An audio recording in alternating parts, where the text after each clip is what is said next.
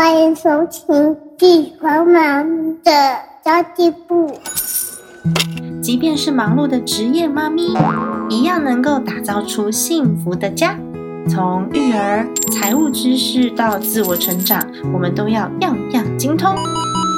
我是精算妈咪 Sandy Two，我会在这里透过自己自身经验的分享，以及访谈各个领域的专家达人，让你跟我一起打造属于我们自己的理想生活。Hello，大家好，我是陪你精算生活、创造理想人生的 Sandy Two。大家连假过得好吗？今天已经是星期一了，也就是说呢，在一天我们就要开始正常工作了。那么，其实我最近有在检讨一下我 Podcast 的内容啊，好像比重哦比较偏向自我醒思跟成长的内容稍微多了一点点。那我想要把比重拉回投资理财再多一些些。虽然我自己一直都认为投资理财只是生活中的一小部分，我们。要获得目标是幸福生活，所以我才会一直不断的绕着这些议题在讲哦。毕竟我自己认为啊，就是理财的部分，我前面几集就已经讲的非常非常的清楚了。那至于投资的部分，其实没有那么复杂。为什么大家会把投资这件事搞得很复杂，然后还可以开好多的节目、好多的议题在讲？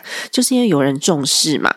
但是它真的这么难？难道我们随时随地都需要去研究吗？我其实呢，跟理财周刊的编辑有讨论过这个问题。他说，其实大部分的老师上到节目来讲到长期投资哦。啊，方法就是差不多那几个，工具也是差不多那几个，但是呢，我们还是要变出一些复杂的变化型，才会有收视率。所以就变成说，哎，好像要把一件很简单的事情，把它当成很复杂的事情来讲，因为大家喜欢听。所以我自己在这方面，我就是稍微有保守一点点的。不过我发现哦，呃，其实我。之前有讲过相关议题，但是呢，有很多的新听众来到我的节目，他并没有听过我之前讲的议题，所以我应该可以把它的内容再更细致化。虽然观念是一样的，但是可能切入点不太一样，用这样的方式呢，来跟大家传达更多投资理财的观念还有方法。那么今天这一集，我想要跟大家讲的议题是：其实你知道吗？女生更适合投资。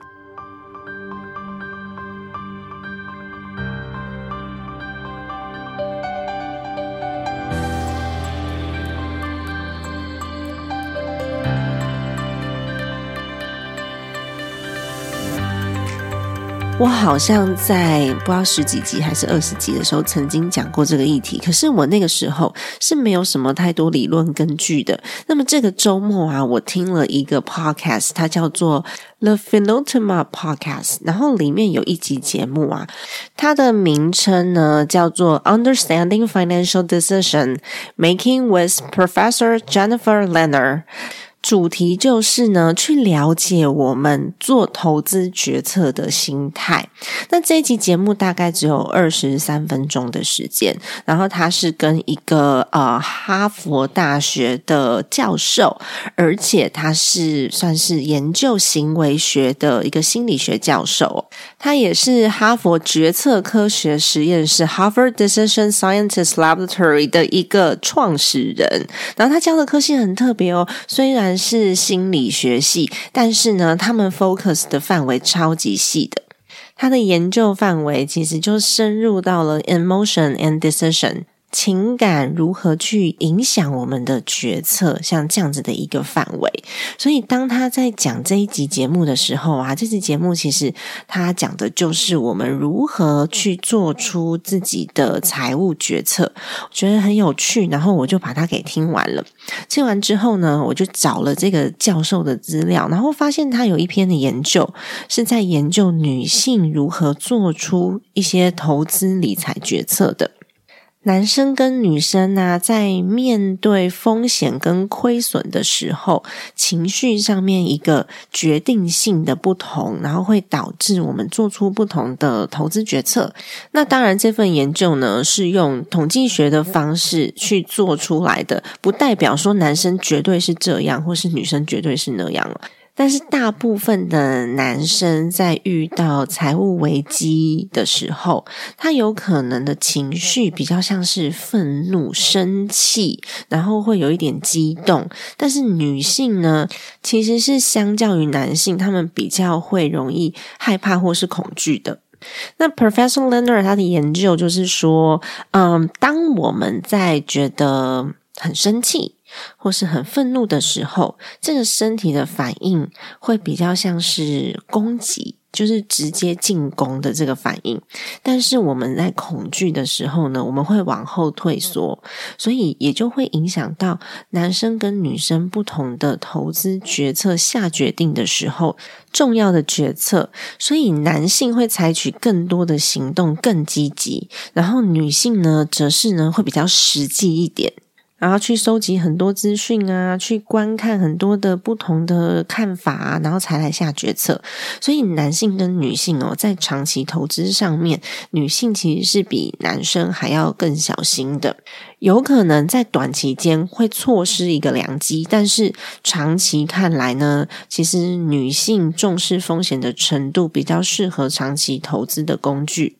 所以女生这种态度呢，其实呃，相较起来哦，比较不会去冒很高的风险，所以不太会有那种很两极化，比如说大起大落。我们其实不太容易在短时间内赚到很多钱，尤其是透过投资赚到很多钱。但是我们可以嗯维持稳定，然后就是像我一样，我的投资策略超级无聊的。无聊到我自己，其实，在 Pocket 上面，我也不知道要讲什么，因为就是很稳定啊，所以我比较不会去冒很高的风险。这一点，我觉得 Professor Leonard 他就是讲到了。我现在的感受，他讲到一点，我觉得很有趣的事情哦，就是不只是在一般家庭理财的投资上面，女性更小心哦。只要是女性负责人负责的公司，即便是上市贵公司，好了，女性老板的公司啊，他们去并购别人公司，或是被别人并购，甚至去发行债券的比例都是比较低的。我这边讲的是比例哦。因为其实市场上面大部分去主导市场走向的都还是男性，所以我只能用比例来讲哦。那么女性比较不会去冒像这样子的风险啦。那男性的老板呢，他比较起来就稍微比较有冲劲一点的，他们会把股价冲得很高，或是呢合并上市这一种策略比较会在男性的公司里面发生。那即便女性在并购公司上啊，她有可能会取得的价格比男生稍微低一点点，因为风险管控的问题嘛。所以，即便是并购公司，也是用价值投资的概念去做并购的，并不是炒股的概念哦。然后也由于女生比较容易害怕，然后呢比较不相信自己，没有自信，所以在下投资决策的时候，更倾向收集很多很多很多的资讯，或者是依赖专家顾问给出的一些资料啊，或者是建议来做执行。而且对于他们所认可的专家顾问这个角色，他们要信任度非常高，审核也会很严格，才去做决定。坦白说呢，就这点而言，女性的确是嗯，竞争力短期的绩效看起来会跟男生差蛮多的。我们可能在投机部位，就是短期绩效操作的这些资金会放的比较少一点。像我自己就有讲过，我只有百分之十嘛。那有一些男性可能他就是放到百分之三十左右，甚至呢百分之七十都在做短期绩效的操作。所以，按照男女这样的特性我觉得，如果说你先生也是这样子的人，然后你刚好也是保守型的，然后先生是进攻型的，那我们其实可以把我们的投资部位分成两个部分。比如说啊，长期规划的部分就掌握在你手上，可能掌握百分之七十到八十。那么呢，短期这些绩效就掌握在先生手上，然后他们去做出绩效来的时候，我们就把它运用在长期投资里面。他们只要负责一直不断的做他的绩效就好了。这样听起来是不是很完美？也可以让我们的投资绩效提升嘛？不然的话，我们女生其实真的会害怕。所以我其实，在做短期的，真的非常非常非常少。或许你也会讲说啊，我自己就可以分散风险啦，我自己就可以操作啦。这真的是心理状态的问题，不是我们懂不懂，或是知不知道，会不会做，完全就是因为我心里面会害怕或是担忧，所以我无法，我即便是知道，我也无法下这个决策。但是呢，男生比较多的是，他知道他就去做了。其实这也就说明了为什么我们现在在做那个妈咪家庭财务长的培训计划的时候，因为我们主要做培训的伙伴 Laura，她就是一位妈妈，也是女性。那么我们所培训的这些妈咪财务长们，就是理财规划师们，也都是妈妈，所以好像我们在投资安全分析的时候，会比较谨慎一点。就是比较专注在风险管控上，而不是增加多厉害的投资报酬率。投资报酬率只要可以稳定达到我们想要达成的目标计划，其实也就可以了。这就是女生的心态。男生会想说他赚更多，赚更多，其实都没有对错哦。因为其实通货膨胀也很严重啊。我们这么保守，或许有人在帮我们做攻击性的策略，我们做防守的策略，可以一起合作，就会变成非常好的 partner。像我自己的投资工具就很无聊，我很大的比例是在用 ETF 的方式在持有的。当然有一些比较热门的成长股啦，但是你知道吗？这些所谓的热门的股票啊，或是成长股啊。大家都是讲好不讲坏，就讲说什么二十年获利稳定之类的，但是呢，大家都没有讨论过二十年已经下市的公司到底有多少。所以，一旦我们投入个股，你就必须要分析它的未来，而不是它的过去绩效。我再重新讲一次哦，如果大家要投入个股的话，我们不是看它过去的绩效，因为过去的绩效已经过去了，现在的世界变化非常大，我们要看它未来。来的计划如何？还有他过去的财报能不能够支撑他未来的发展计划，以及他现在公司的财务结构？因为我们要买的是他的未来。有很多过去绩效很棒的公司，他们在遇到危机的时候还是会清算下市的。所以这就是我们在做个股的时候会面临到的问题。而且在投入的当下，我们在看价格，不是看那个历史最低价，因为历史最低价不一定回得去，所以我们是看现在这个价格的它的值利率或是它的获利率可不可以接受。我觉得它还有没有成长的未来，这才是比较重要的事情。这就好比什么？好比一瓶可口可乐好了，我现在在 Seven Eleven 买可能是二十五块，可是我去到餐厅买就要五十块。那我现在当下需要它，我就不喝吗？我就不在餐厅买嘛，所以其实它的价值是取决于你当下的心态，并不是它真正的价格。否则的话，我们就会嗯咚咚咚再跑去忍一下，再跑去 Seven 买可口可乐。那有可能附近都没有 Seven，台湾比较不可能发生啦。可是其实国外有可能是开好远才会有一间便利商店。那我们就变成我们反而花了很久的时间，然后都没有买到自己需要的东西。所以其实呢，我们还是要看当下的需求跟那个价格是不是你能够接受的。我们没有办法买到最便宜的。那虽然说我常常在讲说，我的投资策略真的非常的无聊，因为就是 ETF 嘛，投资指数型的股票。那主要原因呢，也是因为我想要降低我研究个股的时间。如果说我投资三间公司，我就要研究三间公司的发展方向，然后它的 BP business plan，还有它的财务报表跟过去绩效的比对，这样子。那其实 ETF 就是一个国家或是一个区域的整体报酬，当然里面会包含了有些公司是很赚钱的，有些公司可能获利没有那么好的，大大小小的混在一起，所以有可能它的报酬率不会像个股这么高。不过呢，依照我自己的时间投入成本，我认为是非常划算的。因为其实一般像我们都算是散户投资人嘛，我们真的很难判断哦，这些产业到底哪几间公司会爆发性的成长，哪几间公司它的业务可能在衰退当中。其实我们真的还蛮难就自己有限的时间之内去把它研究的很透彻。但我的确认识很多男孩们非常勇敢，他们甚至呢愿意把房贷出来的钱全部投入个股里面，获利也还不错，因为他们真的用了很多的时间去研究。而妈妈们，我们会用很多的时间去研究如何育儿，还有儿童心理发展，可能是时间分配上不太一样啦。所以我们必须呢，要好好的运用身边可以去询问的对象，或是呢，我们比较简单的操作方式。简单的操作方式不是说我真的就都不管哦，而是我制定出我的计划之后，规律的去执行，定期的去检视，这样就可以了，并不。是真的完全不管它，女生可能就是比较没有那么高频率的在买进卖出，所以也比较有有规律性的持续投入的人数稍微比较多。所以在二零二一年，富达基金资产管理公司的这个嗯研究报告指出，其实。女性的这个投资长期的绩效比男生多出零点四，所花的时间其实是比较少的。那刚刚讲的富达国际，它是一个资产管理顾问公司，它其实遍布全世界大约有二十五个国家左右哦。那服务的呢，基本上就是比较大型的法人机构啊、金融或是保险公司这种。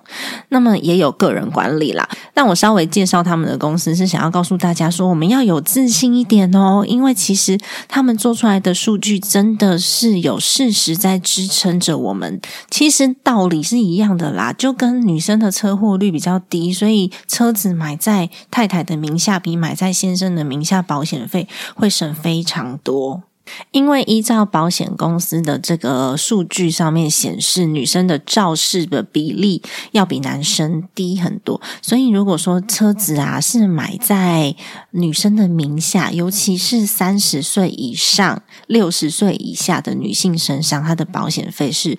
会比较划算一些的，大约就是因为女性她本身的一些个性上面，还有情绪上面的影响，会造成不管是在开车啊、投资啊，或是做各项判断的时候，就会稍微比较小心翼翼一点。所以，everybody，妈咪们、伙伴们、朋友们，我们常常都会觉得我们懂得不多啊，然后就只是会那几招而已，好像很不擅长，很像一些专家一直不断的在讨论投资标的的现况之类的。但是也不需要害怕自己懂得太少，因为你只要够用就可以了。研究的工具很多，不代表绩效比较好，但如果它是工作上面的需要，或是兴趣上面的需要，可以去研究。没有关系，但是真的不代表哦，研究的很多，然后常常在更换标的，或是常常有新的 idea 的这些人，他们的绩效就会比较好哦。反而是有时候知道太多，就会不断的怀疑自己，说是不是有更好的选择，然后就会忍不住手很痒，要去按两下。因为真的可以每一次都买在低点卖在高点的人哦，真的有点少。真的很需要全心全意的去研究，这其实就是基金经理人的工作了。我们其实再怎么样都没有办法这样全心全意的去投入研究啦。所以你只要针对自己了解的领域去深入了解，然后并且制定出适合自己的目标规划的投资计划，就可以长期持续的去执行。然后像刚刚讲的重点就是。有计划的、自律的持续执行，然后呢，一定要定期的去检视就可以了。那当然呢，资产配置也是要做好啦，不然的话，有时候那个股票是大起大落的嘛，所以也会女生其实也比较倾向于配搭比较多的债券，这是研究显示的。但是长期的变化下来哦，嗯，只要时间够长，有可能就会发生不一样的事情，还是。数据还是显示女生的绩效稍微高过于男生，要要够长哦。短期的话，通常男生因为他的风险承受度比较高，平均来说啦，也有男生风险承受度低，女生风险承受度高的，但是就是平均来说，往往是因为他们的风险承受度比较高，所以他们短期有可能会获得还蛮好的回报。所以如果说是短期愿意承担风险的话，男生的绩效是会比较好的。所以我刚刚才会说啊，男生跟女生如果说一个长期、一个短期，两个人做配搭的话，哎，搞不好哦，我们就真的可以守住短期绩效，然后把它长期投入的资金部位变得比较早可以达成。因为女生守嘛，男生攻嘛。如果你刚好是反过来的，就是你们家是男生比较保守，女生比较冲的话，就反过来，男生守，女生攻，就是紧密的合作，去确保我们投资的部位长。长期是安全的，短期是有绩效的。在规划方面呢，我觉得可以给大家一点小小的建议，就是我们实质上要去做可以改变观念的事情，才会比较长久。如果只是技术的话，那其实蛮难的。我举个例来说，假设我们一直在讲的记账好了，很多人都会讲必要消费。跟想要的消费，那我如果直接告诉你说，哦，你买那么多华丽的衣服，这么多颜色的化妆品，它就是一个想要，然后呢？我明明就是那种我很喜欢打扮我自己，我会打扮我自己会让我很开心的人。就你现在跟我说我这个是浪费，是不是很痛苦？但是如果说我现在的观念一改，我的重心不再是在我的呃外表的打扮上面，我可能重心变成我很喜欢高品质，但是呢可以重复使用多次的东西。或许我这个购物欲望就自动的被抑制下来了。就像我之前常常去讲到，说我一个学员，他的那个衣服没没穿的衣服算一算可以去迪士尼嘛？那他后来就一直想到迪士尼，他的这个欲望就。自动降低了，而不是逼迫自己去降低。所以有时候呢，我们要的不是一个方法，方法很简单，方法就是告诉你不要买省钱。但是呢，如果说你的观念上面没有做调整的话，只用方法论，你会觉得相当的痛苦，而且不合乎你心里面的期待，而无法去执行。所以为什么沟通观念之后，我们才来讲方法？那之后呢，我也会有稍微多一点点的篇幅来讲讲看我自己使用的方法啦。因为我觉得，诶观念讲到这一段差不多了。那我接下来呢，就会有稍微比较多一些些的计划，会在讨论呃投资跟理财的部分。那每一次讨论的议题，可能就是小小的一点，然后让大家可以参考看看，诶我自己是怎么规划，然后我是怎么想的，看看你有没有办法顺着我的逻辑去理出属于自己。己的一套逻辑，然后呢，达到自己想要的这个未来，然后对自己的财务规划有信心，才是最重要的哦。好的，那么今天的节目就到这边结束啦。如果你对我的初阶的这个财务入门、家庭理财入门课程有兴趣的话，可以点选下方的链接，然后从头第一个章节做到最后一个章节，基本上呢就可以省你三五年去研究如何整。顿自己家庭财务的功夫了。我每次讲都觉得我超实在的，因为我从来不会告诉大家说你上完我的课，你就可以获利一百万，或是滚出五百万之类的。我从来不下这种标题，只是我们真的可以好好的去整顿自己家里面的财务状况，把避险工具跟目标全部都做出来，财务蓝图做出来，去保障自己家里面的财务安全。这样子呢，我们的心才会安定，我们才有更多的余力去做。嗯，可能自己想要有兴趣的部分啊，或是其他的投资部位的规划。好的，家庭理财就是为了让生活无余。分享这期节目，让更多的朋友透过空中打造属于我们幸福的家。我们下期再见，拜拜。